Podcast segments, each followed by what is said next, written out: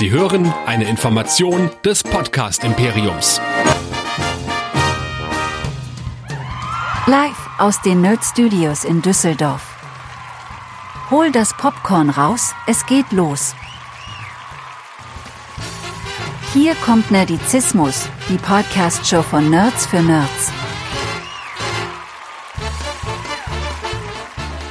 Heute mit Serienkritiken zu Avenue 5, Space Force und Beforengers. Und hier sind eure Gastgeber. Hier sind Chris und Sascha. Herzlich willkommen zu Nerdizismus, dem Podcast für Nerds und Cosplayer. Mein Name ist Chris und mit mir dabei, wie immer, wenn der Michael kindtechnisch ausgefallen ist, suche ich mir jemand mit S, entweder einen Sascha, einen Sandreas oder einen Sebastian. Und heute hat es mal wieder einen Sascha getroffen. Sascha ist hier vom Podcast Sie reden. Ich grüße dich, long time no see and no here. Ja, long time no here, long time no see. Ist letztes Mal auf der FedCon auf der Bühne zusammengestanden. Ja, schönes Erlebnis, äh, aber lange auch keinen gemeinsamen Podcast mehr gemacht. Wir erinnern uns an äh, glorreiche Crossover von Sie reden und äh, Nerdizismus. Die sind alle schon so lange her, aber äh, wir können ja an alte Zeiten wieder anschließen und fast wäre auch ich kindtechnisch aus, te technisch ausgefallen, aber die Kleine hat die Kurve nochmal bekommen und damit ist auch dieser Podcast zustande gekommen. Grund, warum ich keine Kinder habe, Nummer 357. ich kann Podcast machen, wann und wo ich will. Aber du hast natürlich schon vollkommen recht, wir wir haben schon legendäre Folgen hinter uns. Wir haben über 2001 gesprochen, wo man hören kann, wie wir immer betrunkener werden an einer Hotelbar. Wir haben am nächsten Tag, ähm, äh, das war dann bei euch, eine Science-Fiction-Ausstellung live becastet. Das war auch mal sehr interessant. Wir mhm. haben auch schon mal über Film, sehenswerte Filme und äh, unterschätzte Filme gesprochen. Das genau. ist sehr, sehr lange her. Und ich sag nur Batman und Robin. und heute wollen wir über, ja, keine Ahnung, eine unterschätzte und zwei völlig überschätzte Serien reden. Bevor wir das mhm. aber tun, noch ein kleiner Hinweis, wenn ihr uns heute zum ersten Mal hört, dann würden wir uns natürlich freuen, wenn ihr mal auf nerdizismus.de geht und unsere anderen Shows euch mal anschaut. Wir reden regelmäßig über Westworld, über Game of Thrones, über The Walking Dead, Star Trek und natürlich alles, was an Serien und Filmen soweit, wenn es jetzt wieder losgeht, dann am Start ist. Die letzten Filmkritiken waren jetzt, glaube ich, zu Godzilla versus Kong und noch so ein paar andere Sachen. Also hört uns da mal rein. Ihr dürft uns natürlich immer auch auf Twitter folgen und ihr dürft uns auch eine E-Mail schreiben an äh, info@nerdizismus.de und wir haben auch eine WhatsApp-Adresse, aber weil der Michael die ganze Zeit sagt, weiß ich die ehrlich gesagt überhaupt nicht. Also von daher guckt einfach mal auf unseren einschlägigen Social-Media-Kanälen nach. Da findet ihr die und ganz aktuell wird's jetzt auch zu Loki, der neuesten Marvel-Serie, regelmäßig Livestreams geben. Die werden wahrscheinlich immer alle 14 Tage Donnerstag sein, also auch auf YouTube und Twitch könnt ihr uns regelmäßig anhören.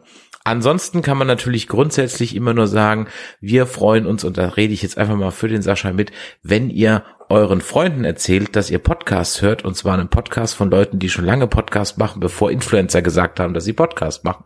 Und ähm, das stimmt. Von daher empfehlt uns einfach doch mal weiter. Das hilft unseren beiden Shows immer am meisten. So, ähm, das wollte so. ich dich gerade loben und hätte, hätte, wollte fast sagen, Micha hätte es nicht besser machen können, aber er hätte zumindest die WhatsApp-Nummer 0152596477709 äh, auswendig gewusst.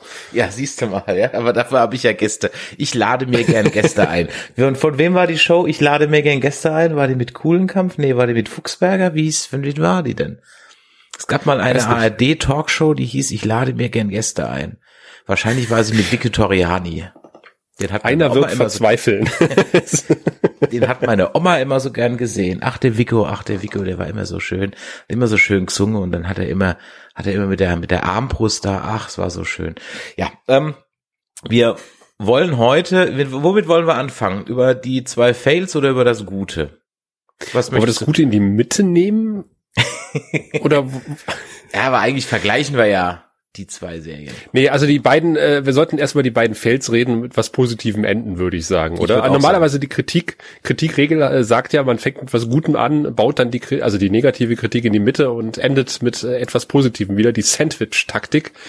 Das können wir leider nicht machen. Wir können nur mit was Negativem beginnen, was Gutes zwischendurch, mit was Negativen rausgehen. Insofern das Gute zum Schluss. Ich wollte auch gerade sagen. Ja, wir wollten Ja. nämlich mal sprechen über zwei Serien, die so ähnlich unähnlich sind, weil sie so auch teilweise vom gleichen Autorenteam gemacht wurden, wie Serien, die wir mögen. Da gibt es zum Beispiel zum einen eine Serie, die seit 2018 in der Planung war und dann letztes Jahr gestartet ist auf Netflix, nämlich Space Force. Und es gibt eine Serie, die 2019, glaube ich, an den Start gegangen ist, oder auch, weiß ich gar nicht genau. Also auf Sky kam sie jetzt erst im letzten Jahr. Ähm, und nämlich Avenue 5 von 2020, ganz genau. Warum im hatten wir beide vielleicht relativ hohe Erwartungen? Zum einen, weil Space Force von den Machern von The Office ist, zum großen Teil. Parks and Recreation. Und Avenue 5 vom gleichen Team ist, das auch Veep macht. So, beides oder alles Mhm. drei ziemlich lustige und gute Serien. Und eigentlich auch mit ganz guten Schauspielern besetzt. Richtig. Also das sind die Lead-Charaktere sind Steve Carell, also bei dem äh, bei Space Force und Hugh Grant. Hugh Grant, ich verwechsel die immer, nein, nicht Hugh Grant. das wäre eigentlich auch eine Idee gewesen. Der andere, Hugh Hugh, Laurie. Laurie, äh, Dr. bei House. Avenue 5. Genau. Der, ich möchte es gerne sagen, jetzt schon mal vorweggreifen, bei Avenue 5 äh, versucht sich irgendwie den Teufel äh, aus dem Le- Leib zu spielen und diese Serie alleine zu retten, aber er schafft es nicht. Ja, weshalb sind die Serien so ähnlich? Äh, sie sind zum einen natürlich so ein bisschen vom Sci-Fi-Setting her ähnlich, wobei Avenue 5 definitiv Sci- ähm, Sci-Fiiger ist als Space Force. Und beide wollen eine, ja, Politik-Gesellschaftssatire sein, eben im Stil von The Office beziehungsweise Veep. Und beides funktioniert irgendwie nicht. Aber ähm, sag schon mal eben Avenue 5, ich bin drauf gekommen, weil du es in einer Folge mal erwähnt hast. Und ich muss halt sagen, deine Nacherzählung war wesentlich lustiger. Und deswegen habe ich das eingeschaltet, als das, was ich dann gesehen habe. Ganz kurz, worum geht's in Avenue 5? Ähm, wir begleiten die Crew und die äh, Passagiere eines ähm, ja, Space-Kreuzfahrtschiffes äh, der berühmten Avenue 5, die äh, kommandiert wird von einem Captain, der ein gepflegter britischer Gentleman ist, äh, nämlich äh, der äh, von uns erwähnte Hugh Laurie. Dummerweise kommt es auf der Jungfernfahrt zu einer nicht näher begründeten äh, Katastrophe und äh, das Schiff kommt vom Kurs ab und ist jetzt nicht mehr drei Monate unterwegs, sondern erstmal acht Jahre äh, angepeilt. Man, man kann das nachher irgendwie noch runterhandeln auf etwas kürzere Zeit, aber deutlich länger, als man es ursprünglich geplant hat. Und ähm, ja, und an Bord sind eigentlich nur äh, Abziehbilder von Charakteren, äh, Klischees, Ja. sozusagen. Wir haben an Bord also den Captain Ryan äh, Clark, der, kleine Spoiler, gar kein richtiger Captain ist, nämlich nur ein Schauspieler. Wir haben den Kreuzfahrt-Eigner, nämlich den Ja. Herman Judd, ähm, Milliardär und eben Eigner dieses Schiffes. Wir haben äh, den Head of Customer Relations, den Matt Spencer. Wir haben dann noch eine Karen als Passagier, da können wir gleich noch drüber reden, die meiner Meinung nach das einzige Highlight noch ist. Es gibt da noch so eine Assistentin von dem Milliardär, es gibt noch eine Ingenieurin, ähm, Billy McCoy, und dann haben wir noch Ethan Phillips. Hast du ihn erkannt? Ich, äh, ich habe ihn nicht erkannt, muss ich ganz ehrlich sagen. Ich hatte dann irgendwann gelesen, Ethan Phillips spielt mit. Und dann dachte ich so, was? Was, Nilix? Und dann habe ich nochmal geguckt. Ach ja, klar, das ist Nilix. Jetzt sehe ich's. Genau, der spielt nämlich einen ehemaligen Echten Astronauten. Äh, echten Astronauten. Der einzige echte Astronaut an Bord. Und wenn man sich die Grundprämisse also anschaut, dann klingt das auch ehrlich gesagt ganz witzig. Also dieses Kreuzfahrtschiff, diese Avenue 5, ich sag mal, die ganze Serie hätte so eine Mischung sein können aus Faulty Towers und Loveboat. Hm? Allerdings funktioniert weder der Faulty Towers Teil noch der Loveboat Teil. Ähm, es stellt sich nämlich sehr schnell heraus, dass in dem Notfall diese ganze Crew überhaupt nicht gewachsen ist, weil die ganze Crew ist nämlich fake. Also die Brückenbesatzung sieht einfach nur gut aus, weil es gecastete Schauspieler und Models sind. Ähm, inklusive dem Kapitän, der auch keine Ahnung hat von dem, was er tut. Und die ganze, das ganze Schiff wird also ähm, betrieben von ein paar Nerds, so hinter einer zweiten Wand. Ja. Und Ja. Eigentlich sind ganz, ganz viele Ideen irgendwie lustig, ja. ja? Wenn man sie erzählt. Das ist ein tolles Konzept eigentlich. Und ja. es ist auch das, das, der Production Value ist sensationell. Da müssen oh, ja. Millionen reingeflossen sein. Also das ist unglaublich hochwertig gemacht. Die Sets, die Tricks, die Kostüme. Alles von vorne bis hinten, die Schauspieler ja auch, ähm, wirklich hochwertiges und guter Cast und trotzdem ist es einfach nicht komisch. What's the problem, Sascha? Das ist, da habe ich auch lange drüber nachgedacht, aber ich kann es einfach auch, ich kann den Finger nicht drauflegen. Da haben wir ja im Vorfeld drüber gesprochen. Das sind beides Serien, auch Space Force, die müssten eigentlich genau unseren Humor treffen und eigentlich bei uns funktionieren, aber sie tun's nicht. Und ich verstehe auch nicht, warum, ehrlich gesagt. Aber ich denke, es liegt einfach daran, also ich habe das im Serien-Podcast ja ein paar Mal gesagt, dass mir im Grunde auf diesem Schiff jeder auf den Sack geht. Aber auch wirklich jeder, äh, bis, bis auf Hugh Laurie und, äh, und, und, und zu sehr irgendwie mich an Leute erinnert, mit denen ich irgendwie Berufsalltag hin und wieder mal zu tun habe. Und äh, nee, also äh, das, das, das gefällt mir alles gar nicht. Und äh, ich möchte eigentlich so ein bisschen Eskapismus haben in meinen Weltraumserien. Äh, natürlich sind es nur Klischee-Abziehbilder von von Stereotypen, die wir hier agieren sehen und sich gegenseitig anschreien. Ich finde es, glaube ich, auch zu hektisch geschnitten. Ich bin ein alter Sack, ich weiß es nicht. Ich weiß nicht, woran es liegt. Ich kann, es gibt wirklich keinen Punkt, wo ich den Finger drauf, außer vielleicht wirklich diesen einen Punkt, dass mir jeder an Bord unsympathisch ist. Mhm. Also, Was aber auch gut sein kann. Ich meine, ja, du kannst natürlich auch so, ja. Es sind ja auch bei Wieb eigentlich alle Idioten und Arschlöcher.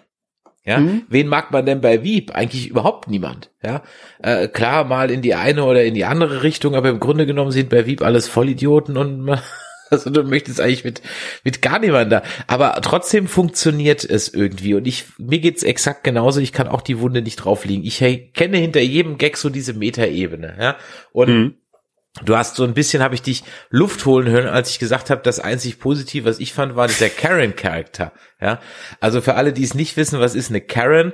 Eine Karen ist so ein, ja, ich sag mal so ein gesellschaftliches Stereotyp in den USA. Hm. Was kannst du dir mal überlegen, was so das deutsche Pendant dazu wäre? Und ähm, eine Karen hat immer eine sehr komische Frisur mit viel Haarspray und beschwert sich grundsätzlich über alles. Und Karens sind auch in der Regel die, die dann ähm, äh, die Polizei rufen, nur weil ein farbiger Mensch an ihnen vorbeigelaufen ist oder im Park neben ihnen steht und sie dann sofort die Polizei rufen mit äh, der rassistischen Attitude, dass sie hier belästigt werden, obwohl überhaupt nichts passiert.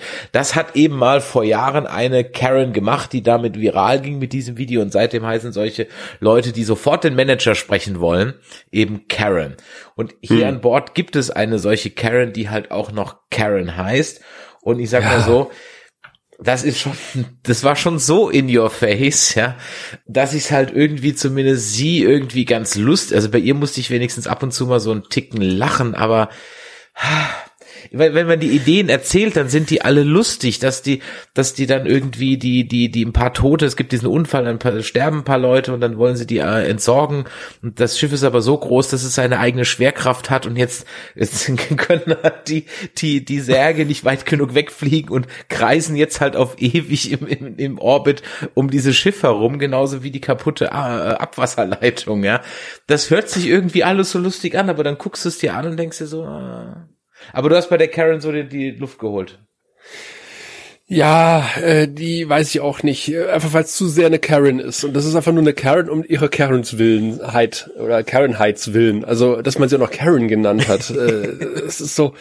Äh, ich glaube, was mich halt sehr stört, ist, ähm, dass die Serie, obwohl sie ja eine Parodie ist und auch auf die Humorschiene fährt eigentlich oder fahren möchte, äh, unglaublich viele Logiklöcher hat, die mich einfach rauswerfen, wo ich dann denke, ey, das hätte man auch alles ganz anders lösen können, äh, äh, viel einfacher als das, was wir hier sehen. Und Sebastian sagt immer, hey, das, du, du darfst dein Gehirn nicht anschalten, wenn du diese Serie siehst. Aber ich weiß ich nicht. Wenn ich, wenn ich, in einem, wenn ich im Weltraum bin, dann habe ich automatisch mein Gehirn an. Ich kann es nicht ausschalten. Dafür bin ich zu sehr Ingenieur. Irgendwie diese ganze Geschichte, wir, wir sind sowas vom Kurs abbekommen und können, also wir spoilern hier übrigens ohne Ende, glaube ja, ich, oder? Chris? Ihr, ihr könnt ja. natürlich, und ihr könnt die Serie auch, ich habe justamente, sie lief auf Sky, aber sie ist jetzt auch nicht mehr bei Sky Ticket, also von daher müsstet ihr euch jetzt auf irgendwelchen russischen Sicherheitsserver besorgen. Oder am besten halt gar nicht und unseren Stimmchen lauschen. Und äh, man, also dieses Schiff ist vom Kurs abgekommen, man hat einen total komplizierten Plan entworfen, in dem man halt irgendwie ähm, 500 Kilo oder, oder, oder 5 Tonnen irgendwie über Bord werfen muss aus einer bestimmten Luftschleuse. Spoiler, man nimmt die falsche ähm, und bringt das Schiff noch weiter vom Kurs ab. ähm, aber ähm, man ist durchaus in der Lage, auf einmal mit einem Raumschiff dahin zu fliegen und anzudocken. Mit einem Versorgungsschiff. So aus heiterem Himmel, obwohl äh, die Avenue 5 eigentlich komplett weit weg ist und man, man kann trotzdem von der Erde aus mal schnell hinfliegen und auch wieder zurück. Dann sage ich, wo ist denn das Problem, dann irgendwie mit einem mit einem Raumschiff da anzudocken und mal mit den mit den äh, mit den Manövrierdüsen dieses Raumschiffs die Avenue 5 in die richtige Position zu bringen. Sowas zum Beispiel. Also dann, dann wenn da, da fehlt mir einfach, dann ist auf einmal die komplette Bedrohungslage für mich einfach nicht mehr da. Und dann weiß ich, verstehe ich nicht, warum die Leute so bescheuert äh, operieren, wie sie operieren. Und ähm, es gibt natürlich auch ein paar total eindringliche Szenen, äh, über die ich immer noch nachdenke, weil sie einfach irgendwie so furchtbar sind, dass sie mir unter die Haut gegangen sind. Es gibt zum Beispiel, man, man, man stellt ja, du hast ja erwähnt, die, die Brückencrew sind alles bezahlte Schauspieler. Mhm. Das kriegen die halt irgendwann raus, die Passagiere. Und dann sagen sie, wir sind hier gar nicht im Weltall, das ist eine Reality-Show. Und dann laufen die Leute halt massenweise in die Luftschleuse und katapultieren sich ins All. Und das ist so, auch diese Musik, die dazu mhm. ist, das ist einfach nur so Sirenen, die man so hört. Mhm. Das ist so eindringlich und ich sitze dann und so, Gottes Willen. Aber genau, weil ich, weil ich weiß, genau so würden Menschen reagieren. Ja. Ne? Das ist halt irgendwie. Ja, wir, wir sind sehen, dumm. Wir sehen es, wir, wir sind dumm. Ich frage mich, wie ich so lange überleben konnte, ja. Und ich habe letztens wieder gehört, dass die, die Sonne ja noch irgendwie fünf Milliarden Jahre oder sowas scheint. Und dann hm. ähm, sagten sie, in der, ach übrigens eine, eine gute Doku auf Netflix über die ähm, Visualisierung des schwarzen Lochs. Da gab's doch vor zwei Jahren, haben sie doch, oder letztes Jahr haben sie so dieses Foto gemacht, ne? Genau. Und beziehungsweise der Öffentlichkeit vorgestellt. Und dazu gibt's eine Doku auf Netflix. Ah, cool. Keine Ahnung, einfach mal schwarzes Loch suchen oder so, dann, dann findet ihr die schon gerade vergessen, wie die heißt. Wenn ihr Max von Südow seht, seid ihr im falschen, bei der falschen Doku. ja, aber dann könnt ihr eigentlich auch gleich dranbleiben, aber dann habt ihr aus Versehen die Disney Plus App aufgemacht. Darüber sollten wir übrigens auch mal reden. Ähm, und äh, also die ist, die ist, die ist ziemlich gut und äh, jetzt habe ich den Faden völlig verloren. Wir waren dann drauf gekommen. Ach so, ja gut, man kann sich natürlich angucken, wie doof sich Menschen verhalten, wenn sie halt mhm. äh, muss ja nur jetzt auf die Straße gucken. Ja, also von daher. Ja, und das ist glaube ich mein Problem. Also wenn ich doofe Menschen sehen will, dann brauche ich nur auf die Straße gehen mhm. mhm. oder halt die Tagesschau angucken. Äh, ja, und dann, dann vielleicht ist es ähm, vielleicht das, hm? dass wir einfach als die Office kam oder halt auch Stromberg, beziehungsweise jetzt einfach mal Office und Stromberg, aber auch Wieb, dass halt Wieb einfach vor Trump kam und dass das einfach heutzutage so ein Irrsinn, dass du eigentlich darüber nicht mehr lachen kannst, weil du sagst, ja, das ist halt keine Parodie mehr von irgendeiner ja. Social Media Managerin, die sind so. Stimmt, die Realität hat einfach die, die Satire eingeholt. Ich glaube, das ist ein großes Problem, was diese Serien haben. Und das ist, glaube ich, auch für mich das Hauptproblem bei Space Force gewesen, um jetzt mal die andere Serie noch zu erwähnen, über die wir sprechen wollen. Die ist von 2019 oder 2018 haben sie angefangen. 2019, 2020 kam sie dann raus auf Netflix mit Steve Carell. Space Force und ich glaube, das war einfach nur eine Serie, da haben sie sich gedacht, die Idee vom Trump mit dieser Space Force ist so bescheuert, da machen wir jetzt hm. halt mal eine Serie draus. Und das war das ganze Treatment. Weil mehr kann es halt nicht gewesen sein. Es gibt eine lustige Folge, das ist die zweite mit dem Affen. Aber ansonsten ja. Ähm, worum geht's? Also der nicht namentlich nicht genannte, aber implizit genannte äh, Präsident Trump hat ja die Space Force ausgerufen, also eine sechste US-Streitkraftsdivision, die sich eben um den Aufbau von ja einer Kampftruppe im Weltall kümmern soll und Steve Carell als äh, General Nerd, Nerding, Nerdy oder sowas wie er heißt, ähm, Testpilot und ehemaliger Kampfflieger mit einer Frau, die aus welchen Gründen auch immer lebenslang im Gefängnis sitzt, warum auch immer. Nachdem die, sie umgezogen sind in genau, das Hauptquartier. Ins Hauptquartier, äh, keine Ahnung, warum sie dann, man wird, man erfährt es auch nicht. Ja, die sind ja irgendwie irgendwie in Washington oder New York oder keine Ahnung was und müssen halt dann ins Kaff ziehen, in irgendein so Kaff ziehen, genau, ja mitten in die Wüste von Schlag mich tot, ja. weil da das neue Hauptquartier der Space Force und äh, seine Tochter hat darauf keinen Bock, seine Frau hat darauf keinen Bock und seine Frau sitzt halt aus wirklich nicht näher erklärten Gründen oder erklärt sie es im Laufe der ersten Staffel noch auf? Nein. Hast du die komplett nein, gesehen? Nein, also ich habe sie mir komplett angetan und nein, es wird nicht erklärt. Okay. Ja. Sie sitzt halt plötzlich in einer, in der nächsten Folge sitzt sie halt dann lebenslang im Gefängnis. Warum auch immer. Wird nicht näher erklärt, wahrscheinlich einfach nur, dass man ihm dann halt noch ein Love Interest geben kann. Die Serie ist auch wie Avenue 5 hochkarätig gemacht. Es gibt wirklich Oh ja. aufwendige Kamerafahrten. Es gibt aufwendigste, also filmreife Sets. Ja, du hast mit Steve Carell, John Malkovich hast du auch richtig gute Schauspieler am Start. Auch alle anderen Gesichter kennt ihr aus Serien wie Americans oder halt Weep und keine Ahnung was, wo die echt alle bewiesen haben, dass die Schauspielern können, dass die ihre Gags abliefern können und so weiter und so weiter und so weiter. Aber hier auch hier exakt das gleiche Problem funktioniert es nicht, aber hier kann ich eher den Punkt, den Finger in die Wunde legen, weil es halt für mich ebenso war, dass ich halt dachte, ja, it's not funny because it's true. Ja, äh, es ist so true, dass ähm, diese Serie tatsächlich äh, bekannter ist als Avenue 5 aus einem Grund. Äh, sie haben sich nämlich das Markenlogo äh, Space Force sichern können. Und äh, zwar bevor äh, das äh, Pentagon das konnte. Und insofern muss das Pentagon jetzt den Machern von Space Force Geld bezahlen dafür, dass sie das Logo von Space Force verwenden dürfen. Ja, Weil, äh, oder das Pentagon hat es versäumt, das markenrechtlich eintragen zu lassen. Formulieren wir es mal so.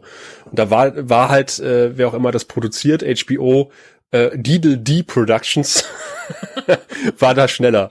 Und worum geht's also? Der General Nerdy soll halt eben diese Space Force aufbauen. Naja, und er hat halt selber, ja, es ist halt komisch. Er wird irgendwie dargestellt wie so ein Idiot, dabei wird er vorher mehr als Testpilot verkauft, aber er kriegt halt überhaupt nichts auf die Kette. Und dann, dann gibt's einen Zeitsprung und wir sind ein Jahr später und diese Space Force hat halt immer noch nichts zustande gebracht. Und dann driftet diese Serie auch irgendwie völlig ab. Also man bleibt gar nicht mehr bei dieser Space Force, sondern plötzlich wird so eine ja, so eine Familiendrama-Die-Sendung irgendwie draus. Die Tochter bandelt dann irgendwie mit der Pilotin an und dann mit einem, mit dem dümmsten russischen Spion aller Zeiten, ja, die ganze Zeit mit dem Notizblock durch die Gegend rennt und dann alle Leute so richtig dämlich ausfragt. Und dann gibt's praktisch so immer so den, das fehlgeschlagene Experiment, Experiment der Woche, ja, was du dann irgendwie so siehst und ja, und dann versandet diese Serie halt auch irgendwie so dümpelt vor sich hin und ich habe sie auch nicht zu Ende geguckt, weil es war einfach auch nicht komisch. Es war nicht komisch. Ich Dann ist es nicht komisch, dann ist es verpufft. Genau, dann ist es nur platt. ja. Ähm, Ja, ähm, aber ich, ich kann hier auch wirklich auch eher den Finger drauf legen, weil Steve Carell äh, seinen Charakter einfach auch total merkwürdig spielt. Der spricht komisch als als äh, General Nerdy. Ähm, der, der rennt die ganze Zeit und gibt dabei Befehle. Und auch hier sind halt alle wirklich auch nur Abziehbilder von Klischees, die um ihn herum agieren. Und äh, ich fühle mich, glaube ich, einfach auch ein bisschen geistig unterfordert, wenn ich das sehe. Ich möchte halt irgendwie wenn du jetzt, wenn du jetzt so Serien guckst wie Scrubs zum Beispiel, du hast halt Charaktere, die halt auch eine Charakterentwicklung mitmachen im Laufe der, der Serie und mit denen du halt auch so ein bisschen mitfühlst. Aber äh, wenn ich nur Abziehbilder von Klischees sehe, habe ich, dann habe ich keinen emotional Invest in, in diese ganze Geschichte. Dann ist es mir einfach scheißegal, was mit denen passiert. Ja, und ich bin auch, ich sag mal, bei der Serie muss man mehr als bei der anderen auch so ein bisschen in US-Politik so drin sein. Bin ich aber alles, weiß ich alles. Ich, ich, ich auch hier die ganzen Gags etc. Aber ähm, Sascha, wir sind da wohl recht exklusiv, denn Netflix hat noch eine zweite Staffel bestellt. Ja, da bin ich mal gespannt. Aber ich, ich las auch, dass die deutlich günstiger werden soll als die erste. Ja, wie gesagt, die haben da echt einiges rausgehauen. Auch hier Tricks, Effekte, ähm, Kamera, Ausstattung und so, Ja. da haben sie sich wirklich nicht lumpen lassen. Ne? Schon Und auch hier haben wir den Social Media Berater, der immer noch Ja. drumherum äh, Ja. werkelt die ganze Zeit. Genau, ja. Also, Ja. das sind so zwei Serien. Ich meine, schön, dass wir jetzt mal drüber gesprochen haben. Das- Guckt sie Ja, nicht. aber ich hätte, du hast ja auch gesagt, ähm, wir machen einen Zeitsprung von einem Jahr und das finde ich ist für mich persönlich der größte Fehler, den die Serie machen kann. Ich möchte halt sehen, äh, dieser Typ, der sich darauf gefreut hat, als frisch gekürter Vier-Sterne-General endlich die Air Force übernehmen zu können, kriegt gesagt, pass auf, du musst jetzt mal diese Space Force gründen. Und alle lachen über ihn. Ja. Alle finden das total albern, also seine Generalskollegen. So, der Idiot muss jetzt die Space Force aufbauen. Und er muss sich beweisen gegenüber seinen Mitbewerbern. Das ist eine schöne Geschichte, die man erzählen könnte. Und auch kann man sagen, okay, äh, er muss jetzt irgendwie ähm, sein, sein, seine beiden Füße auf den, auf den, auf den Boden setzen und halt irgendwie aus dem Boden, aus demselbigen stampfen. Und äh, die Widrigkeiten zum Aufbau der Space Force begleiten wir jetzt. Stattdessen ist, machen wir einen Zeitsprung von einem Jahr und äh, wir sind in einer geheimen Basis, die in einem Jahr gebaut wurde, die aber offensichtlich auch jeder kennt, aber davon, äh, davon abgesehen. Ähm, und wir begleiten die erste Raketenstartmission, wo ich sage, das, ist, das geht mir zu schnell. Ich, ich, dieser, dieser Sprung, diesen Schritt dazwischen hätte ich gerne gesehen als Serie. Und als, sagen wir, Finale der ersten Staffel hätte man sagen können, okay, jetzt starten wir unsere ersten Satelliten. Ja, zum Beispiel. Aber ganz ehrlich, wenn du diese Geschichte sehen willst, dann guck halt For All Mankind. Ja, ich fürchte ja. Da habe ich auch mehr Frauen im Cast. Ja, und es ist lustiger, obwohl es nicht lustig sein will. Ja. Also was heißt nicht lustig? Die, die Gags zünden halt im Grunde genommen. Also von daher, ja. Aber ich, ich finde es halt auch bezeichnend, wenn du, wenn du dich in Deutschland umguckst, äh, von Space Force hat vielleicht noch mal irgendwer irgendwas gehört, weil es auch bei Netflix im Angebot ist und auch der sehr prominent gefeatured wurde, muss ja, ich ganz ehrlich allerdings. sagen. Ja. Ähm, und man hat vielleicht mal was mit diesem Rechtsstreit mitbekommen. Avenue 5 läuft sowas von unterm Radar. Ich kenne keinen, außer Sebastian, den ich dazu genötigt habe, diese Serie zu gucken, der sie erstaunlicherweise gut findet. Ähm, und dir, der diese Serie kennt also nicht mal gesehen hat, sondern äh, nicht überhaupt kennt. Und wir haben ja beide gesagt, was für ein Production Value dieses Ding hat, wie viel mhm. Geld da reingeflossen ist. Und ich glaube, außerhalb der USA interessiert diese Serien keine Sau. Allerdings. Und, Und auch diese Serie wird für eine zweite Staffel äh, erneuert. Avenue 5? Mhm. Ah, okay. auch da wird nochmal Geld ausgegeben für eine zweite Staffel. Gut, das könnte jetzt halt so das sein, was wir bei Discovery schon gesagt haben, die Scheißsets sind teuer, du musst einfach zwei oder drei Staffeln machen, sonst äh, war es eine völlige Fehlinvestition. Aber ähm, ja, es ist, aber es findet einfach auch niemand. Ich habe für beide Serien jetzt im Vorfeld nochmal eben geschaut ob es da hm. irgendwas gibt, was ich nicht verstehe. Aber egal, welche Recaps oder Reviews ich geguckt habe, ob Deutsch, Englisch, Spanisch, Suaheli, whatever, es findet einfach niemand lustig. Und zwar für beide Serien. Ja. Es findet einfach keiner komisch. Und das ist ein Phänomen. Das finde ich, finde ich echt erstaunlich. Und ich äh, glaube, du warst ganz froh, dass ich gesagt habe, ja, ich bespreche das mit dir, weil du wahrscheinlich auch in unserer Sci-Fi Bubble, in der wir uns ja befinden. Wir mhm. reden ja die ganze Zeit nur mit Nerds. Ja. Die eigentlich auch total drauf abgehen müssten. Ey, mhm. geil, zwei Sci-Fi-Serien ja. äh, im, im, im Streamer. Äh, hat auch keiner gesehen. Richtig. Also du, du, du hättest wahrscheinlich auch keinen anderen außer mir finden können, mit dem du die Serien podcast kannst, der die Serien kennt. Und das ja. ist bezeichnend, finde ich. Ja. Allerdings, das ist wirklich bezeichnend und äh, das ist, es ist, der Humor funktioniert bei anscheinend wirklich fast niemand. Ähm, der Production Value ist bei beiden Serien unglaublich gut. Ähm, der, der Cast hm. ist gut, die Tricks sind gut, da ist ein Haufen Geld reingeflossen. Beide kriegen eine zweite Staffel und man sitzt nur davor und fragt sich so, ich habe die erste schon nicht durchgehalten. Warum kriege ich denn eine zweite? Ja, ich möchte das nicht. Und es ist, wie du auch eben gesagt hast, bei ähm, bei der Nerdbubble auch nicht angekommen. Und das hat ja hm. nichts mit Humor in Space zu tun, dass das grundsätzlich nicht geht, weil dann muss ich einfach nur die Orville sagen und sagen, es funktioniert hm. natürlich. Auch wenn die Orville hinten raus natürlich den Humor nochmal kräftig runtergeschraubt hat, ja. Aber ja, ja. trotzdem kann ich natürlich eine leichte Sci-Fi-Serie machen mit, und auch die macht dann ja, ich denke nur zum Beispiel an die, an diese Seitenhiebe, die sich die Orville dann eben leistet, um aktuelle Dinge zu kommentieren. Zum Beispiel, als sie das Handy finden in dieser Time-Kapsel. Äh, ja, geile ja? Folge. Geile mhm. Folge, ja. Wo er dann im Grunde genommen das Handy im Holodeck, also die, die Besitzerin des Handys, rekonstruiert auf Basis der Handydaten. Ja, und dann hm. eben eine Holodeck-Romanze mit ihr durchlebt, ja, äh, inklusive äh, traurigem Ende und allem drum und dran. Oder wenn der, wie heißt der, der, der ich sage immer der Worf-Verschnitt, ich komme gerade nicht drauf. Äh, Bortes. Genau, wenn der, wenn die beiden anfangen Kettenraucher zu werden. und, und weil es natürlich im, keine Ahnung, 24. Jahrhundert einfach auf der, die Menschheit schon lange nicht mehr raucht, gibt's halt auch keine Rauchervorschriften, also ist halt grundsätzlich erstmal vorher frei auf der ganzen Orville. genau.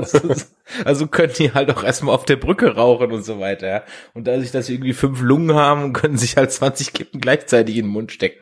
Das, ja, das, das funktioniert bei mir und das, also Space und Comedy schließt sich nicht aus, aber die haben es irgendwie geschafft, das nicht hinzukriegen.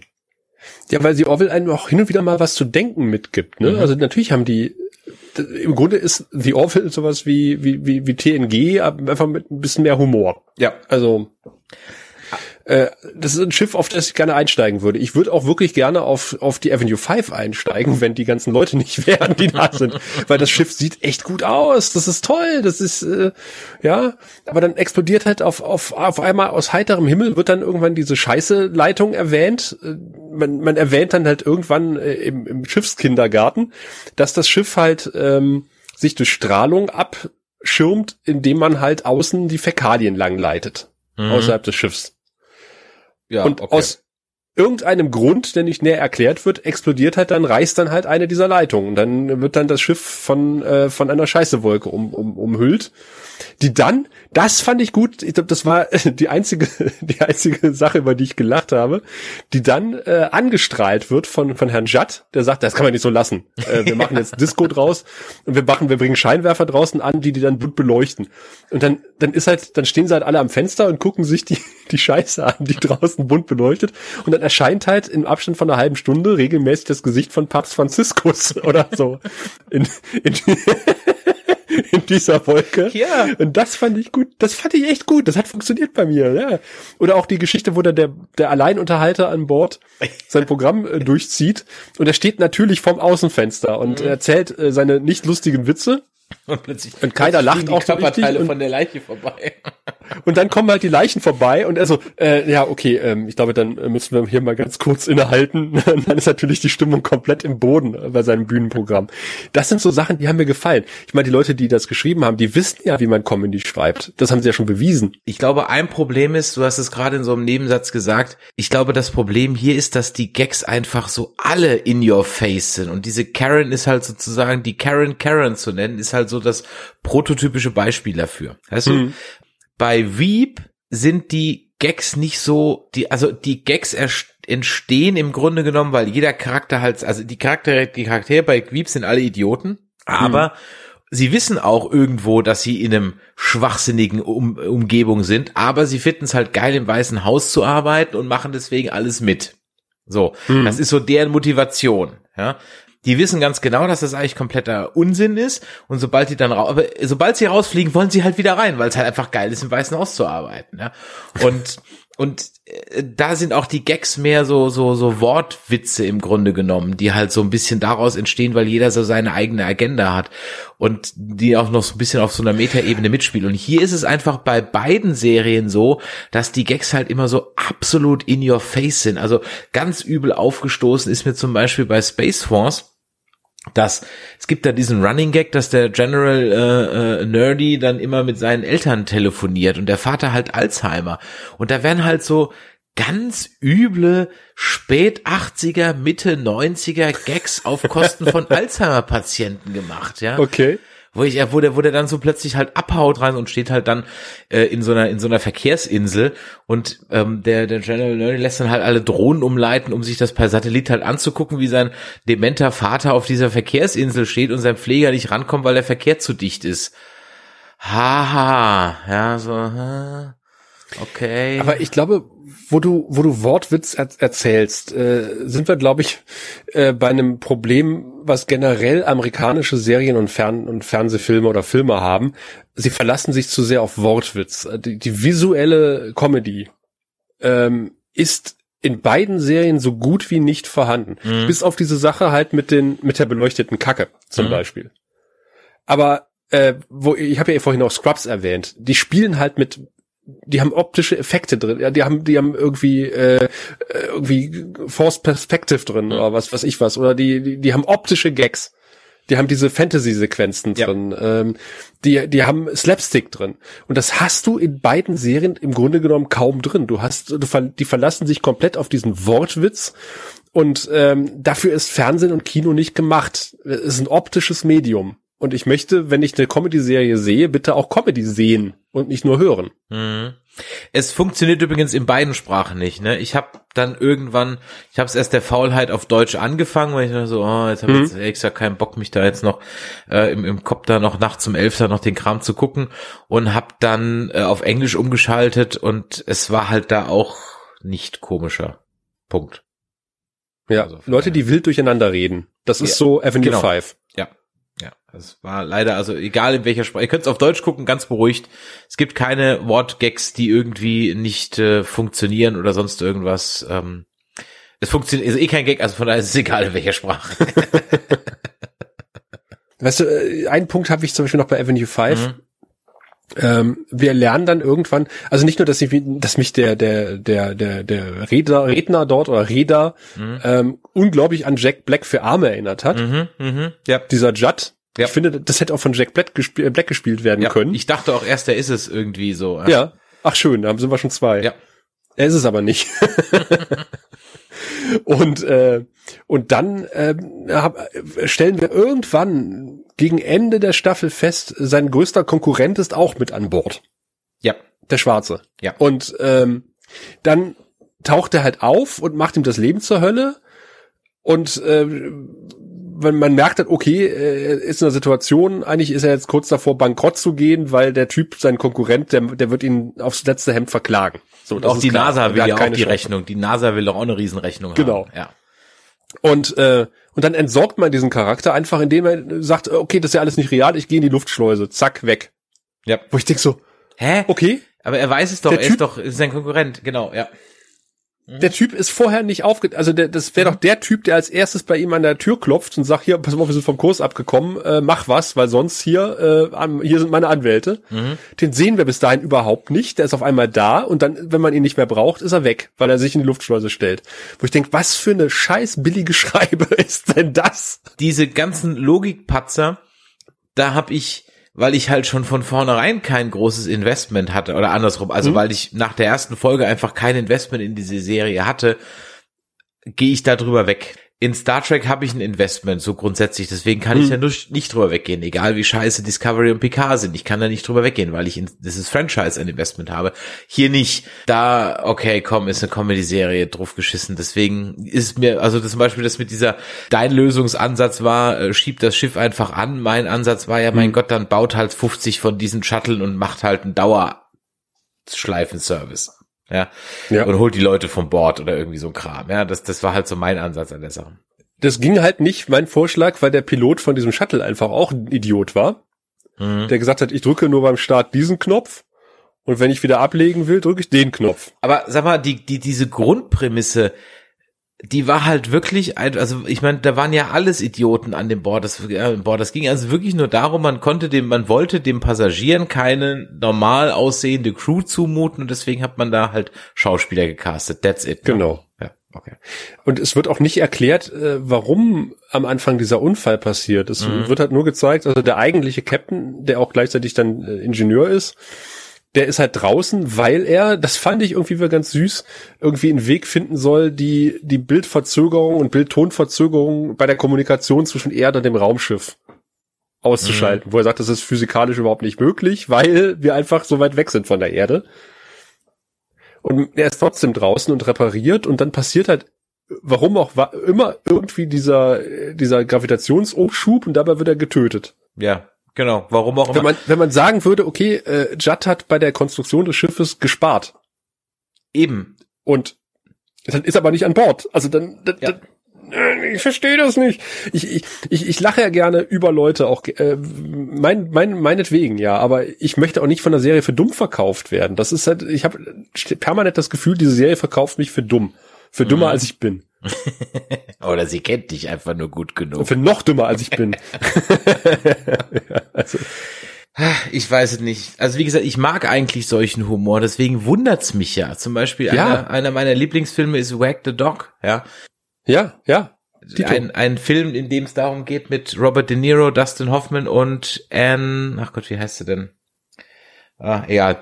Und äh, da geht's im Grunde genommen darum, wie war das? Die USA brauchen einen Fake, inszenieren einen Fake-Krieg gegen Albanien. Genau, genau. Der Präsident hat sich an Minderjährigen vergriffen. Ganz genau so ist es. Der Präsident hat sich an Minderjährigen vergriffen und es Steht droht kurz vor der Wiederwahl. und steht kurz vor der Wiederwahl und es steht schon in der Zeitung, also braucht man irgendwas, um jetzt davon abzulenken. Also inszeniert man einen Fake-Krieg und holt sich dafür einen Hollywood-Produzenten, der das Ganze inszenieren soll in Form von Dustin Hoffman. Ist auf zwei Stunden komprimiert. Das ist komisch. Und ich glaube, ein Problem ist halt auch, du könntest vielleicht einen guten Avenue 5 Film machen und vielleicht hättest du auch einen guten Space Force Ja. Film machen können. Aber über acht beziehungsweise zehn Folgen trägt das halt einfach nicht. Stimmt, das Konzept trägt vermutlich keine Serie. Ja. Ich find's jetzt auch wieder schader denn je, äh, dass halt Streamingdienste, dass wir heute in, im, im Zeitalter der Streamingdienste leben und äh, einfach auch keine Einschaltquoten mehr bekommen. Mhm. Wir, wir kriegen ja nicht mit, sind die Serien Erfolge oder nicht? Wie viele Leute gucken sich diese Serien an? Also äh, weil das sind Zahlen, die, da sitzen die Streamingdienste drauf, wie auf den Kronjuwelen und drücken die ja nicht raus. Das ist das Also- gleiche wie bei Discovery. Genau, also mein, meine Einschätzung ist halt immer einfach die, die Anzahl der Bewertungen bei zum Beispiel irgendwie Rotten Tomatoes oder IMDb, ja. Und wenn ich mir da halt zum Beispiel anschaue, wir können, ich kann ja gleich mal schauen, während wir hier sprechen, wenn ich mir da zum Beispiel anschaue, Discovery-Bewertungen, jetzt gar nicht mal die Bewertung an sich, die reine Anzahl, ja, die reine Anzahl von Discovery versus The Mandalorian, ja, dann hat halt The Mandalorian einfach das Zehnfache an Bewertungen. Ja, okay. So, vielleicht nicht ganz, aber deutlich mehr Bewertungen vom Overall-Score mal außen vor. Aber auch deutlich, es gibt Folgen von Discovery, die haben 800, 900 Bewertungen, wenn die eine Woche draußen sind. Ja, es gibt keine einzige Bewertung von Mandalorian unter zwei oder 3000 Bewertungen nach einer Woche. Also da sind schon, schon, das ist so das eine, woran ich es festmache. Und das zweite ist, ich gucke halt bei Google Trends immer. Und äh, da gibt's im Grunde genommen, ehrlich gesagt, nur einen Maßstab, nämlich ähm, äh, nämlich Game of Thrones. Das ist wirklich eine Serie, die teilweise heute noch ein höheres Suchvolumen hat als äh, Picard, Discovery und vor allem natürlich als Avenue 5 oder Space Force. Ja, Ja. also die wird, die sind wahrscheinlich schon gar nicht mehr messbar, äh, wenn du die nebeneinander legst. Schauen wir uns doch mal bei Rotten Tomatoes an. Space Force hat ähm, witzigerweise einen relativ hohen Audience Score von 75 Prozent und einen Okay. völlig beschissenen Critic Score von 38 Prozent. Das ist ja wie bei The Orville am Anfang. Ja. Also das ist Ja, äh, interessant. Ja. Bei The Orville konnte ich es mir erklären, äh, weil, die, weil die Kritiker was komplett anderes erwartet haben, als sie bekommen haben. Und äh, damit können Journalisten nicht umgehen. Die möchten bitte ihr, ihr, ihre Klischees abarbeiten, ihre Kästchen. Und wenn sie eine Serie nicht in ein Kästchen einordnen können, dann ist das nicht das, was sie erwartet haben, dann kriegt die eine negative Bewertung. Dann schauen wir uns nochmal, also das war jetzt hier Space Force und bei Avenue 5 sieht's ein bisschen anders aus. Da hat äh, der Critic Score 67 und der Audience Score nur 52. Also äh, da ist das, Das deckt sich ja fast. Ja, das ist fast deckungsgleich. Also finden, finden einfach alle nicht komisch. ja, ähm, jetzt kann ich bei IMDb könnte ich jetzt noch mal eben schauen, aber das lasse ich jetzt noch mal, weil es eigentlich mehr oder weniger genau gleich ist. Ja, egal.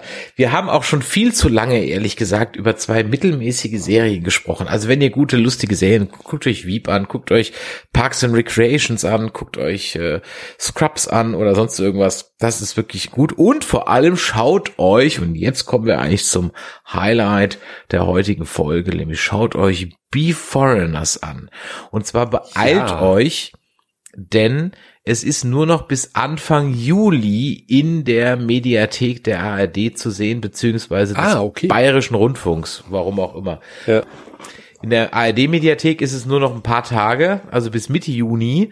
Äh, In der Mhm. Mediathek vom Bayerischen Rundfunk ist es wohl bis Juli. Aber viel Zeit habt ihr nicht, wenn ihr das heute hier gehört Ich habt. empfehle an dieser Stelle die Website mediathekdirekt.de, die quasi in einer sehr übersichtlichen Oberfläche ähm, sämtliche öffentlich-rechtliche Mediatheken abgrast. Oh, das ist natürlich Und- extrem gut. Äh, also das ist wirklich, äh, die benutze ich nur. Ähm, und da habt ihr das ganze Cheat-Sheet drumrum nicht, sondern ihr gebt einfach den Sendungstitel ein und zack, hier sind die Episoden. Ich bin drauf gestoßen, ich habe irgendwann mal abends so, da lief Doctor Who bei One, äh, also auch ein ARD-Ablegerkanal und äh, ja, guckte so gemütlich eine alte Doctor Who-Folge und danach kam The Foreigners und die, das war glücklicherweise die erste Folge Und ich dachte, verdammt ist das gut. Und bin direkt auf Mediathek direkt gegangen und habe mir sämtliche, Achtung, sechs Folgen runtergeladen, die es von dieser Serie bisher gibt. Auch da ist eine zweite Staffel schon genehmigt und auch, glaube ich, schon seit Anfang des Jahres im Dreh ähm, mit den, zumindest die ersten beiden Folgen mit den Hauptdarstellenden aus der, aus der ersten Staffel. Ähm, aber halt, wie gesagt, das, das ist schnell weggeguckt. Das sind sechs Folgen, a 45 Minuten und meine Güte, tut das der Serie vielleicht auch gut, dass es nicht mehr als sechs Folgen, a 45 Minuten sind. Mhm. Sie hat natürlich einen wunderschönen deutschen Beititel noch bekommen. Mörderische Zeiten. ja, super. es geht, es geht halt nicht anders. Der Deu also wirklich, warum muss man das machen? Ich habe mich, ich weiß nicht, wie oft wir uns schon im Podcast drüber aufgeregt haben, aber jedes Mal aufs Neue, warum, warum glauben Marketing oder Filmverantwortliche, Serienverantwortliche in Deutschland, dass es der Deutsche nicht rafft, wenn da nicht noch ein Beititel, ein, ein Untertitel drunter ist. Weil The Foreigners eine, äh, ein, ein, ein sehr schönes Kofferwort ist, äh, bestehend aus äh, Foreigners, also Fremd, Fremdlinge und Before, äh, vor, weil es geht um zeitreisende Flüchtlinge. Und äh, Hut ab vor den Leuten, die diesen Namen, der, die hieß auch früher mal anders, die Serie, habe ich dann gelesen. Es war ursprünglich ein anderer Titel und dann hat man sich für Beforeigners entschieden was einfach total geiler Titel ist, weil wenn du nach Beforeigners googelst, wirst du un unweigerlich auf diese Serie treffen. Äh, Im Gegensatz zu Angel, äh, die einen dermaßen generischen Titel hat, äh, dass du in äh, Tauschbörsen der frühen 2000er nicht nach Angel suchen wolltest, um eine absolut eine neue Angel-Folge zu bekommen, weil dann hast du alles Mögliche bekommen, aber keine Angel-Folge, wenn du nicht wusstest, wie die heißt. Gut, das hast du aber da trotzdem für, mit runtergeladen, weil was man hat, für sie getestet. Ja? mhm, mhm. Da hatten Leute auch deutlich weniger an als David Boreanaz. also worum geht's in Beforeigners? Eine norwegische Serie und ich habe lange überlegt, ob ich schon mal eine norwegische Serie gesehen habe und ich bin auf eine Serie gestoßen, nämlich Lilyhammer. Mhm. Ist von den gleichen Machenden, glaube ich, ne? Das müsste ich jetzt gerade eben noch mal schauen, aber das äh, kann ich euch an der Stelle wirklich auch nur empfehlen. Ganz kurzer Exkurs noch zu Lilyhammer, meine erste norwegische Serie. Worum geht's? Es geht um einen Mafiosi, der im Zeugenschutzprogramm unterkommen muss und man weiß nicht, wo man ihn hinstecken soll, also schickt man ihn nach Lillehammer. Ihr kennt den Ort noch von den Olympischen Winterspielen im Jahr, keine Ahnung, 96 oder irgendwie so ein Kram war das mal und 94 glaube ich war's. Und ähm, ja, da wird er dann eben reingesteckt, der Mafiosi aus der Bronx und fängt halt dann gleich an, in Lilyhammer sein Mafia-Programm durchzuziehen. Sehr lustig, sehr spaßig, drei Staffeln, schaut's euch an, sehr, sehr lustig. Und von den gleichen Machern weiß ich gerade nicht. Ich gucke jetzt gerade mal. Agnette Dorland und Trent Berge Nielsen waren da so in der Anne Bjornstadt hat, äh, hat äh, da auch mit seine, ihre Finger äh, drin gehabt und die, er oder sie macht auch äh, Beforeigners. Ah ja, okay. Und jetzt habe ich also mit Beforeigners schon die zweite norwegische Serie geguckt. Ja, eine Mischung aus Sci-Fi, Mystery, Krimi mit ein bisschen Fish Out of Water Comedy. Ja, äh, es ist auch so ein bisschen, also es ist so ein, so ein typischer schwedisch, Nor norwegischer, finnischer Krimi. Also äh, es gibt ja diese, die haben alle diese gleiche geile Optik. Also diese, diesen, diesen nordischen Krimis sozusagen. Und in dieser Optik ist diese Serie gehalten. Es kommt aber halt dieser Sci-Fi-Faktor noch dazu. Und ich finde diese Mischung großartig, um das schon mal vorwegzunehmen. Also es tauchen auf einmal, wir begleiten äh, einen Polizisten namens Lars, der sich gerade ein Apartment ausgesucht hat mit Blick auf den Hafen mit seiner Frau zusammen. Und dann äh, fällt der Strom aus und es tauchen im Wasser im Hafen auf einmal Menschen auf, die da rumschwimmen und gerettet werden. Und äh, die reden ganz komisch und stellt sich raus, das sind Wikinger. Und äh, keiner weiß, wie die in der Gegenwart äh, gelandet sind, aber es passiert ab da immer wieder, dass Menschen aus anderen Epochen auf einmal in der Gegenwart landen. Und wir machen dann einen Zeitsprung 20 Jahre in die Zukunft. Ähm, Lars hat seine Frau mittlerweile an einen Einwanderer aus dem 19. Jahrhundert verloren. Seine Tochter ist mittlerweile geboren und wir erleben halt, wie die geflüchteten Zeitflüchtlinge oder Zeitmigranten Migranten, Zeitmigranten, äh, ja Zeitmigranten werden sie genannt, mhm. in die äh, moderne Gesellschaft integriert werden müssen, was natürlich, äh, Spoiler, nicht besonders gut funktioniert gelegentlich. Weil man so ein Steinzeit Menschen, äh, außer der eine, der sich sehr gut integriert hat, halt schlecht in die Gegenwart holen kann, weil äh, die haben ja nicht mal Abi. Ne? Und nehmen uns die Frauen weg. Verdammt. Also es wird komischerweise stellt sich raus, dass das ein weltweites Phänomen ist. Also überall auf der Welt erscheinen Menschen aus drei Epochen, wobei mir nicht mhm. ganz klar war, ob jetzt in Norwegen nur Norweger erscheinen. So war es, glaube ich, am Ende. Also es können. So habe ich das verstanden, ja. So habe ich das verstanden. Also in, äh, was weiß ich, in, in, in Afrika erscheinen keine Wikinger, sondern halt entsprechende afrikanische Ureinwohner zu der Zeit der Wikinger um den gleichen Zeit. Weil es sind drei Epochen, nämlich einmal ähm, prähistorische, ich sag mal so kurz nach Neandertaler, dann mhm. eben zum Wikingerzeitalter, also irgendwie so 800 nach Christus oder so irgendwas und einmal so 19. Jahrhundert, 1850 bis 1900, sowas um den Dreh. Ne? Ähm, das sind so die, so Jane Austen, ne? So, so, so. Genau, so viktorianisches Zeitalter. Genau, viktorianisches so. Zeitalter, genau. Also, und zwar nur aus diesen drei Epochen erscheinen regelmäßig, unregelmäßig, nicht vorhersehbar, einfach im Hafen, im Wasser Leute. So, das ist so die die Grundprämisse. Es gibt also den den Lasse Horland, der ist äh, in, ich weiß gar nicht, in welcher Kommission ist der überhaupt? Ist der Mordkommission? Ja, ne, Mordkommission. Ja, irgendwo bei der bei der Osloer Polizei. Osloer also. Polizei einfach, genau. Und er kriegt einen Mordfall zugewiesen an einer vermeintlichen Zeitmigrantin, die, äh, ja, man weiß es noch nicht so genau, ertrunken, ertrunken erstmal am Strand gefunden wird. Und weil sich das aus PR-Gründen gut macht, bekommt er mit Alfhirdre Egninsdottir, ja, ähm, eine Zeitmigrantin zugewiesen, die gerade frisch von der Polizei Academy kommt und das macht sich ja PR-technisch extremst gut, weil, und das ist so der erste, und dann sind wir wieder beim Vergleich vielleicht mhm. mit dem In Your Face und halt nicht so In Your Face, ähm, mit den Analogien von Migration halt heutzutage. Ja, sie ist die erste Zeitmigrantin, die bei der Osloer Polizei in den aktiven Polizeidienst übernommen wird. Und der Polizeichef, der tritt auch gleich in jedes Fettnäpfchen, weil äh, der, der kann das, der, der kommt damit nicht so richtig klar. Also er kommt also er, er will damit besonders gut klarkommen und sagt so, ich kann sie auch hochheben für die Kamera. Können Sie noch den Daumen heben. ja, ja, ja, ja, genau.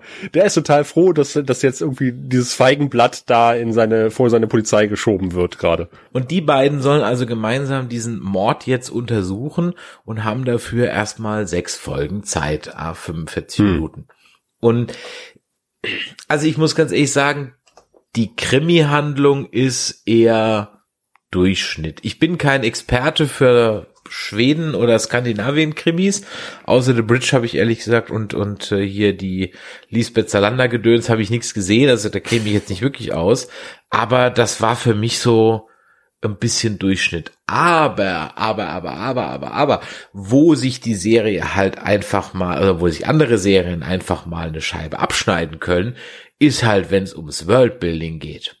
Oh ja. Denn das ist, also das ist schon, das müsste eigentlich in jedes Filmlehrbuch rein sagen, so machst du das. Genau so. Also es, es hat sich dann irgendwann, ich war ganz froh, dass in der sechsten Folge das dann nicht mehr kam, weil im Grunde vorm also zum Ende des Vorspanns oder zum Anfang des Vorspanns äh, hat man die beiden Protagonisten meistens im Auto durch die Stadt fahren sehen und äh, dazu ein Love, äh, ein Lied äh, Ain't No Love in the City.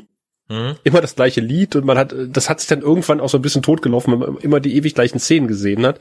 Aber es waren so, so, so sind da durch die Stadt gefahren und haben halt einfach wortlos geguckt, was da so passiert. Also wer da so am Straßenrand steht, und dann sieht man halt die Steinzeitmenschen im, im Stadtpark hocken, dann sieht man halt die, die, äh, die, die Wikinger, die haben sich irgendwie so einen Markt aufgebaut, die Viktorianer äh, fahren auf einmal mit einem, mit so einem Hochrad durch den Verkehr. Dann gibt es, wenn sie in den Tunnel fahren, ist dann ein Schild, äh, hier keine Pferdekutschen Kutschen.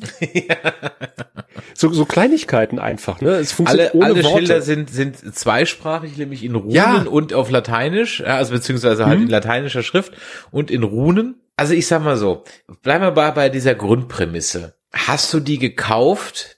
Die geht, also ich, ich, ich frage mich manchmal, haben sie genug aus dieser Grundprämisse gemacht oder hätte es wirklich dieser Zeitreise bedürft, äh, bevor wir dann in die Spoiler-Section kommen und dann aufs Ende nochmal einen Ticken zugehen? Ähm, wie beurteilst du diese Grundprämisse? Es wird erfreulich wenig erklärt. Mhm. Äh, und ich finde es tatsächlich positiv. Äh, ich schlucke das. Ich sage, okay, es tauchen auf einmal Migranten auf, es, äh, es ist ein Phänomen, man sieht dann Blitze im Wasser und die sind auf einmal da. Das war vorher nicht da. Und es wird dann irgendwann, wird dann erwähnt, das kommt irgendwie sehr aus der Kalten und überraschend, dass es halt irgendwie so Koordinaten gibt, wo Zeitlöcher existieren. Ja. Offensichtlich.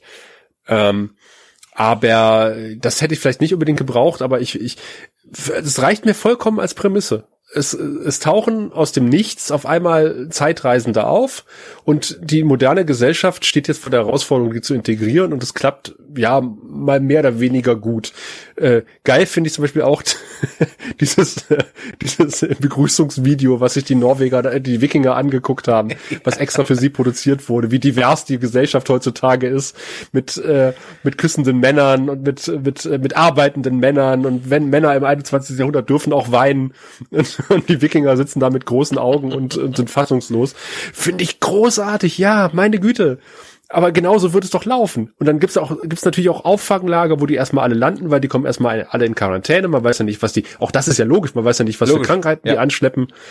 Äh, was, was ich mir erstmal so ein bisschen erarbeiten musste, war diese Geschichte mit den, mit diesen Tropfen, äh, die die wohl bekommen, um ihnen den Übergang in die moderne Zeit, da kriegen sie halt Drogen.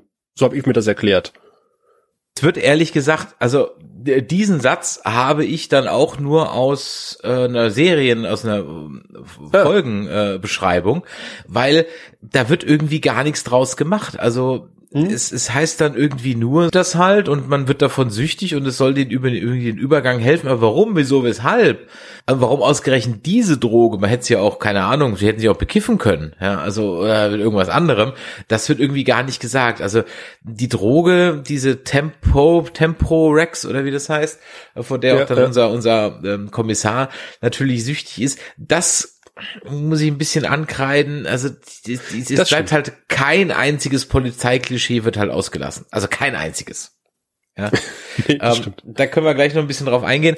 Ähm, wo du gerade eben gesagt hast, also wie gesagt, das mit den Drogen wird nicht so irgendwie so vertieft. Ähm, in dem Zuge habe ich übrigens mal herausgefunden, dass es, äh, und ich kenne ihn sogar und ich wusste es gar nicht und ich muss ihn das nächste Mal drauf ansprechen, äh, die Bundesregierung hat einen Alienbeauftragten. Ach. Ja, das ist äh, ein Bekannter von mir aus dem Zehnitz, nämlich der Thomas Jatzombeck, Bundestagsabgeordneter und seinerzeit äh, Koordinator für Luft- und Raumfahrt, ist auch gleichzeitig im Falle einer Alienlandung der Alienbeauftragte der Bundesregierung.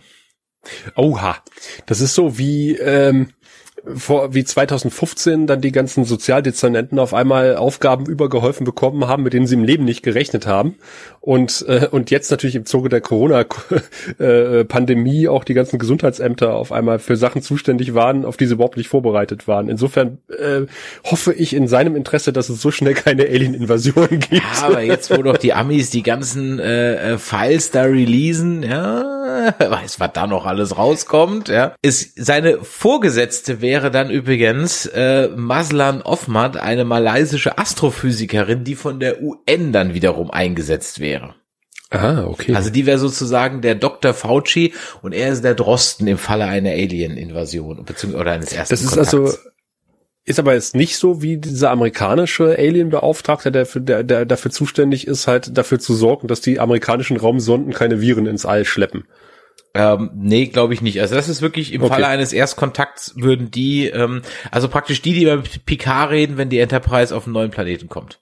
Wo ich mich immer schon gefragt habe, hätten wir sowas eigentlich? Jetzt kommt da so ein Alienschiff an und dann, wer spricht denn dann? Ja, weil bei Star Trek ist es immer so, dass die, die, die haben immer sofort einen Spokesman für den ganzen Planeten. Wie auch der ganze Planet immer die gleichen Klamotten, die gleichen Frisuren und so weiter hat, okay. Aber ja, ja. Ähm, ja, also Thomas Herzombeck äh, für, für Deutschland und äh, äh, Maslan Offmann äh, für die UN. Ja, now you know. ich werde, äh, wenn ich bei Günter Jauch sitze, auf dich zurückkommen. Also dann ja, ruf, ich mich bei dir bedanken. Ruf, ruf mich an, genau. Ich hätte jetzt die, ich will jetzt nicht so weit gehen, ich, äh, zu sagen, ich, ich teile mir dann die Millionen mit dir, aber. ja, also, aber du hast wieder drauf gekommen über den realistischen Ansatz. Oder den mhm. zumindest weitgehend realistischen Ansatz. Ja, genau. Also die kommen in so ein Auffanglager, die werden erstmal in Quarantäne geschickt. Ja, das mit der Droge ist ein bisschen, wie gesagt, das, das geht so ein Ticken unter.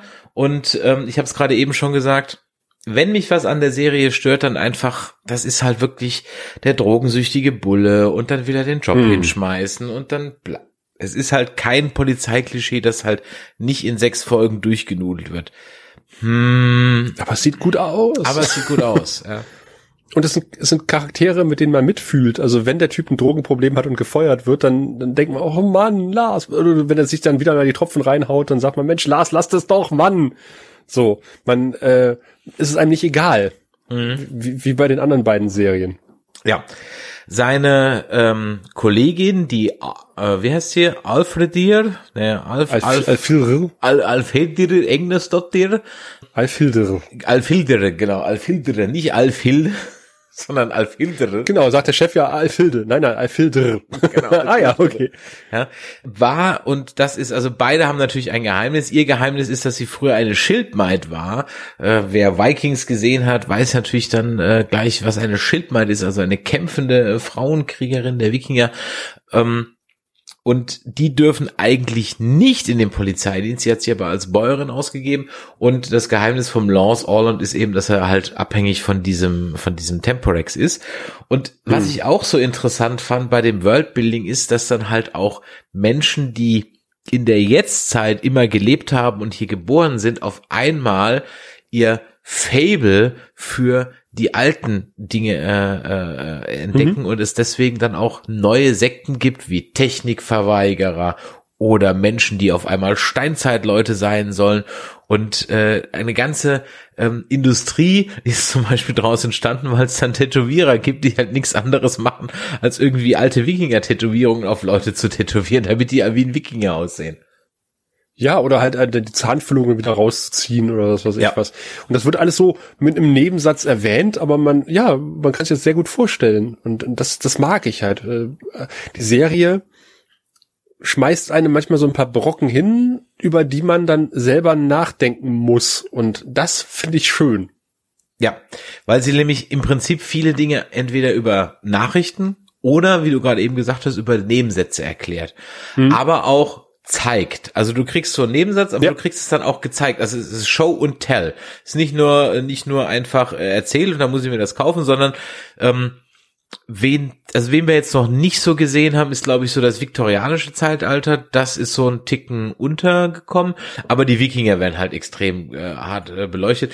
Die, wir sind natürlich dann auch alles bärtige Mannsbilder, die natürlich auf jeden Fall Metal hören äh, und eine, ähm, ja, wie, wie nennt man das? Ist das eine Kote? Heißt das nicht Kote bei den Wikingern? So eine große Versammlungshalle, glaube ich, oder äh, ich weiß nicht genau.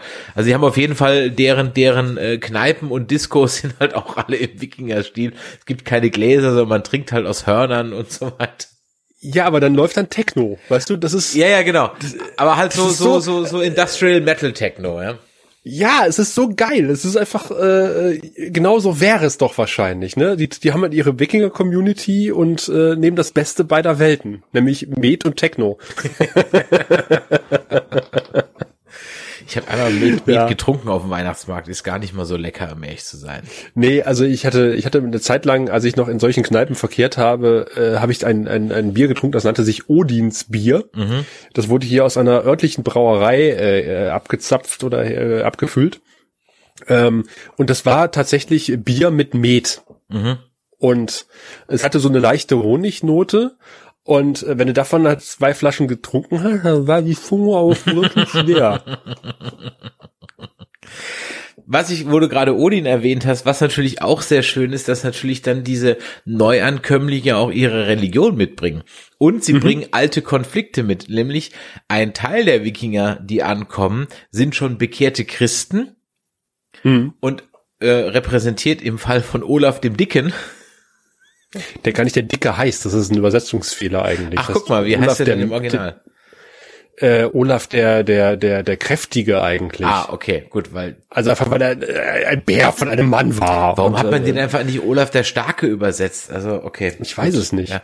Also es ist wohl äh, so ein typisch norwegischer Mythos, also die, die, die, die der Konflikt zwischen Tore Hund Mhm. auf der einen Seite, auf der heidnischen Seite und Olaf dem Dicken auf, auf der christlichen Seite, die wohl dann in der Schlacht von äh, Stickelstadt gegeneinander gekämpft haben und dabei wurde dann äh, Olaf der Dicke von äh, Tore Hund getötet Und äh, was ich dann sehr, sehr schön fand, war, dass Tore Hund, Hund äh, sich an seine Vergangenheit nicht mehr erinnern kann und jetzt Kurierfahrer für einen Pizzadienst ist oder für einen Sushi-Dienst.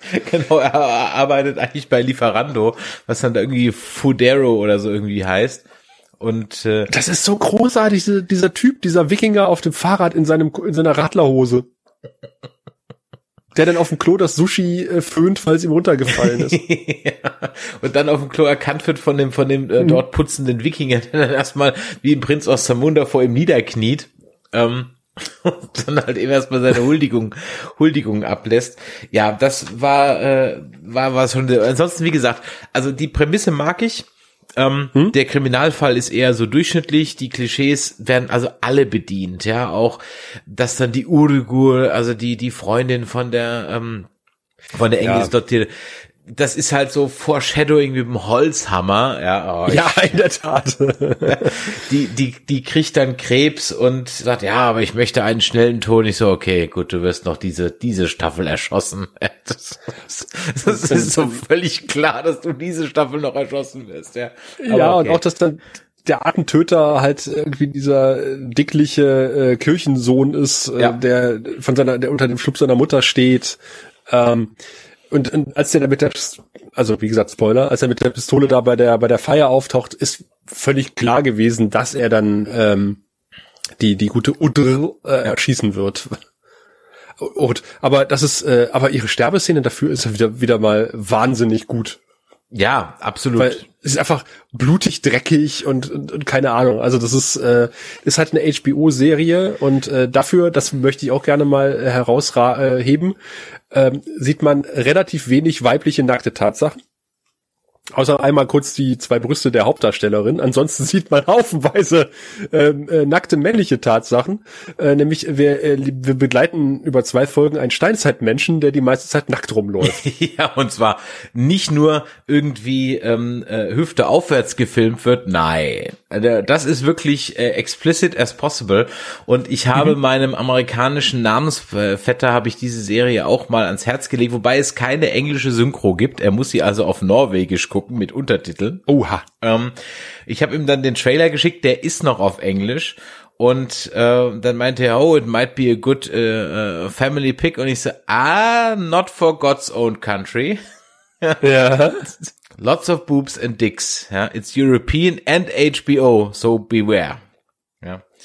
Ähm, also ja, und das ist ja, also auch dass der dann auftaucht, der ist ja Teil dieser Krimi-Handlung. Aber was was total geil ist, ist, äh, dass er auf der Film spielt ja auch, oder die Serie spielt ja auch mit Erwartungen. Ne? Man sieht halt diesen Typen da im Wald rumlaufen und alle haben Respekt vor ihm, weil da kommt ja dieser mächtige äh, Höhlenmensch, der legt dann halt mit dem Stein ein Kaninchen, legt sich jetzt über die Schulter und dann sieht man halt nächste Szene, äh, sind wir halt bei einem feudalen Anwesen mitten im Wald, das auch eingezäunt ist und man sieht halt eine, eine Frau halt ihr Auto entladen und dann schleicht sich dieser Steinzeitmensch von hinten an und denkst so, oh, ha, der hat gerade das Kaninchen umgebracht so, äh. und dann packt er ihr an den Po und, und sie äh, schreckt halt zusammen und man so, ach Mensch, musste einen so erschrecken und dann stellt sich raus, das ist seine Freundin und sie ist Bloggerin ja. und bloggt halt über Höhlenmenschen. Ja, eigentlich, ist so eigentlich ist sie ja, eigentlich ist sie ja so eine Klischee-Influencerin. Ja. Ja und hat jetzt eine Kissenkollektion rausgebracht. Ja. My, my, my Cave is my Castle. genau, ja. Und, und sie ist halt so eine, so eine, so eine typische stupide Influencerin, die halt Millionen und dann, die hat eigentlich, wahrscheinlich haben die sogar in Duggy Bees Haus gedreht, ja. Und, ähm, und hat sich halt so ein, so ein Urviech dann im Grunde genommen angelacht. Und äh, der aber dann gleichzeitig sich auch noch, aber als, ja, ich sag mal so, als bisschen als Mafia-Boss rausstellt, aber auch nur für zwei Folgen. Also die hm. Serie spielt mit einer Menge Erwartungen. Das heißt aber auch, dass kurz vor Schluss trotzdem immer noch neue Charakter aufgemacht werden. Und was mich jetzt mal interessieren würde, ist, weil du ja. geschrieben hast, oder hast du geschrieben hast, so, ja, Gott sei Dank kam am Ende nicht noch das, was ich erwartet habe, oder du hattest mir, glaube ich, auf Twitter geschrieben, ja, also meine, meine, Befürchtungen meine, meine wurden nicht erwartet, oder wie war das? Also mein, mein größter Pferdefuß hat sich dann in Wohlgefallen aufgelöst. Das war nämlich, äh, dass äh, der gute Lars bei seiner Ermittlung auf einmal Hilfe bekommt mhm. von von dem Typen, der ah, ja. also den er als erstes aus dem Wasser gezogen hat, mhm. der mittlerweile voll in der, in der Gegenwart angekommen ist und halt irgendwie auch sagt, er muss sein, sein Tinder-Date erwischen und keine Ahnung, was hast du Haargel für mich? Ja. Und der dann reinkommt und sagt so, ach, guck mal, du arbeitest ja dem Fall und äh, ja, ich sehe, du hast da Zahlen aufgeschrieben, aber da fehlen noch zwei Zahlen, äh, addiere die mal dazu und dann findest du das raus, äh, was es ist. Und das Foto muss auf die Seite der, der Ermittlungswand. Und ich denke, mhm. und, und der sagt so, arbeitest du für, ne, für, die, für die Regierung, bist du irgendwie bei einem Geheimdienst, also ja, ja, ach ja, ich muss weg. Und ich denke so, ach nee, jetzt bitte nicht dieser allwissende Typ, aus, der aus dem Nichts kommt und dem Charakter hilft und es stellt sich aber raus, äh, wir sind auf einmal hier in Fight Club. und ja. den hat er sich nur eingebildet. Und ich so, ja, geil! Das ist, das ist einfach sein, sein imaginärer Kumpel, der ihm hilft. Ja, meine Güte, damit kann ich leben. Das ist, ja, klar. Mhm. Danke. Ja. Ja. Und die Serie endet auch, und das wollen wir jetzt im Grunde genommen nicht erzählen, auf, auf einem, hm. ich sag mal so einem mittleren Cliffhanger. Ja.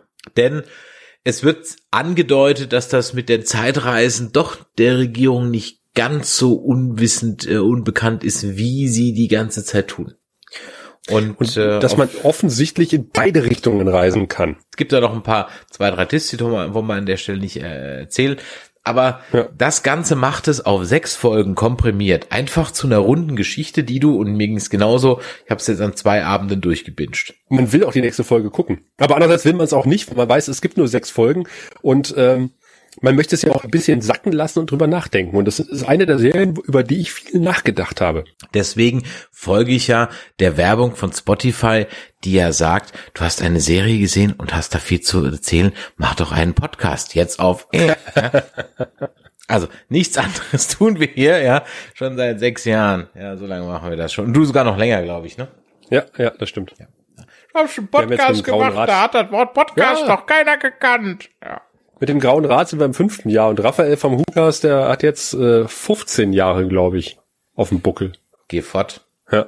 Alte Weise. Ist auf jeden Fall einer der ältesten Nerd-Podcasts in Deutschland, wenn nicht gar der älteste Nerd-Podcast. Ja, sie der waren ja auch Nerd-Podcast aus Düsseldorf.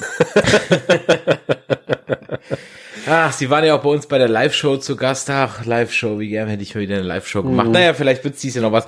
Ich habe gehört, die FedCon ist jetzt im Oktober, vielleicht sehen wir uns ja da dann mal wieder. Ja, mal schauen. Ich äh, rechne eher dann im nächsten Jahr mit uns. Ja. Was bleibt Oder also zu sagen? Wir können euch For Be Foreigners nur empfehlen. Wärmstens. Von Herzen. Und das Schöne daran ist, ich glaube tatsächlich, ähm, das ist eine Serie, die ich mit meiner Frau gucken könnte. Aus dem einfachen Grund, weil die so auf Schweden-Krimis steht. Mhm. Also auf diese ganze Optik, das ganze, den Habitus, das Feeling. Ähm, die, die ganzen nordischen Namen, die man da hört. Das ist einfach, äh, im Grunde kannst du es auch als Schwedenkrimi verkaufen, der halt diesen Sci-Fi-Aspekt mit drin hat. Oder du siehst es halt als Sci-Fi äh, äh die halt einen Krimi-Aspekt mit drin hat. Und beide Ansätze, finde ich, funktionieren. Und äh, ich glaube, deswegen funktioniert die Serie auch so gut. Ich verstehe, aber, aber auch das ist eine Serie, die, glaube ich, in Deutschland keiner auf dem Schirm hat und keine Sau kennt. Wenn du die mal googelst, äh, gibt es auch extrem wenig Suchtreffer in Deutschland dazu. Weil sie halt wieder mal nachts versendet wurde. Hm? Und da frage ich mich ernsthaft, wenn das doch, das wird nicht billig gewesen sein. Also ich kann mir nicht vorstellen, dass man eine HBO-Serie günstig einkauft. Und das ist das war jetzt auch keine Serie, wo vorher fünfmal dran stand, äh, Filmförderung Berlin-Brandenburg und Bayern mhm. und hm. Eifel und keine Ahnung was, ja, wo also erstmal so komplett erstmal ein paar Millionchen an Filmförderung rausgehauen wurden. Nein, gar nicht. Es ist eine schwedische Serie, die das, die die ARD eingekauft hat. Und dann noch in HBO, also das, das kann nicht günstig gewesen sein. Warum versendet man sowas um 23.15 Uhr auf dem Spatenkanal? I don't fucking get it. Ne, es passt schon nach Doctor Who ins Programm. Also das wäre so eine Überlegung, die ich nachvollziehen könnte. Aber im Grunde hätte man sowas auch ins Hauptprogramm der ARD setzen können. Du hättest ja im, weil es funktioniert ja für die Schweden-Krimi-Freunde und genau. es funktioniert für die Mystery-Krimi-Freunde. Du kannst beides im Grunde genommen einen Ticken für Richtig. dich ausblenden, wenn du es nicht magst. Genau. Und deswegen hätte man ja auch mal als Konkurrenz zu Rosamunde Pilcher am Sonntagabend machen können. Ja, Richtig. Ich glaube, das ist eine Serie, die so auf, die auf, auf dem Sendeplatz funktionieren könnte. Könnte. Aber man hat es halt lieber um 23.15 Uhr versendet. Ja. Auf One. Ja. Auf One. Naja, so ist es halt. Ach, was sollst du machen? Ansonsten bleibt mir an der Stelle nur zu sagen, dass wir euch diese Serie, also ich zumindest die Serie definitiv nur empfehlen kann. Geht also ratzefatze in die ARD Mediathek oder was hast du gesagt? Mediathekdirekt.de? Mhm, genau. Genau. Und zieht sie euch da. Das Schöne ist ja mit den entsprechenden Tools, die überhaupt nichts Anrüchiges haben, kann man sowas auch einfach runterladen. Mediathekdirekt.de kann man Rechtsklick speichern unter. Und dann könnt ihr euch sie immer wieder anschauen. Also von daher, das ist doch ein wunderbarer Service mit euren GZ-Gebühren. Sascha, was steht denn bei euch noch so demnächst an? Habt ihr schon was geplant? Äh, wir haben uns ja in der letzten Siredensendung der Datenfernübertragung gewidmet mhm. und äh, sind da auch auf den großen Sektor Deutsche Bundespost gekommen. Ähm, es gab übrigens auch die Saarpost, habe ich dann festgestellt, die, ein, die in, in Grün unterwegs waren. Ähm, nee, also wir sind beim äh, bei Peilwagen der deutschen äh, deutschen Bundespost und äh, an, daran angelehnt wird sich quasi unsere nächste Sendung beschäftigen. Da bin ich mal gespannt. In diesem Sinne haben wir 90 Minuten wunderbar gequatscht. Es war mir wieder ein Fest.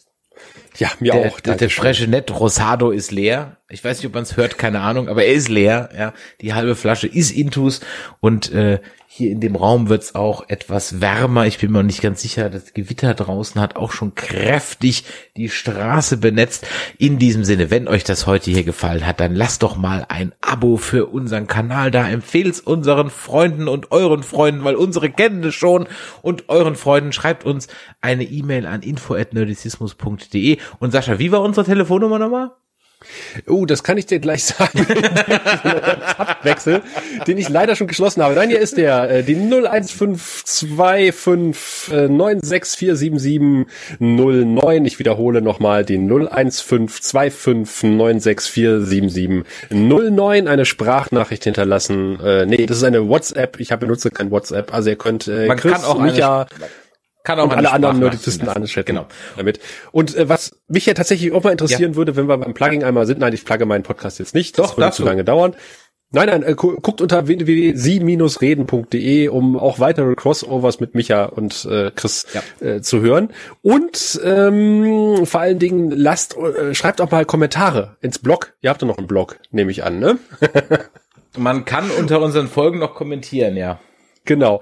Ähm, oder auch meinetwegen auf den Twitter und äh, anderen Social Media Kanälen von nerdizismus.de, wie eure Meinung zu Avenue 5 und äh, Space Force ist, falls ihr die Serien überhaupt gesehen falls habt. Falls wir die drei ähm, Leute jetzt mit diesem Podcast erreicht haben, die die Serie auch geguckt haben. Vielleicht haben wir auch komplett an der Realität vorbeigeredet, äh, aber wie gesagt, wir konnten es nicht ergründen, warum die Serie bei uns nicht klickt. Ja. Und äh, vielleicht könnt ihr uns da nicht über den Jordan helfen, aber über den Berg. ja, also falls das bei irgendjemand geklickt hat, erklärt es uns. Wir wären wirklich sehr dankbar. Gut, dann würde ich sagen, ich wünsche dir ein schönes Wochenende, euch da draußen noch eine schöne Zeit, was immer ihr getan habt und äh, schaltet bei Sie reden ein, schaltet bei Nerdismus ein. Da geht's weiter auf jeden Fall nächste, übernächste Woche mit ähm, der neuen Folge Hero Nerds, wenn wir über Loki reden. Also nicht verpassen und in diesem Sinne macht es Jod. Bis die Tage. Tschüss. Ciao.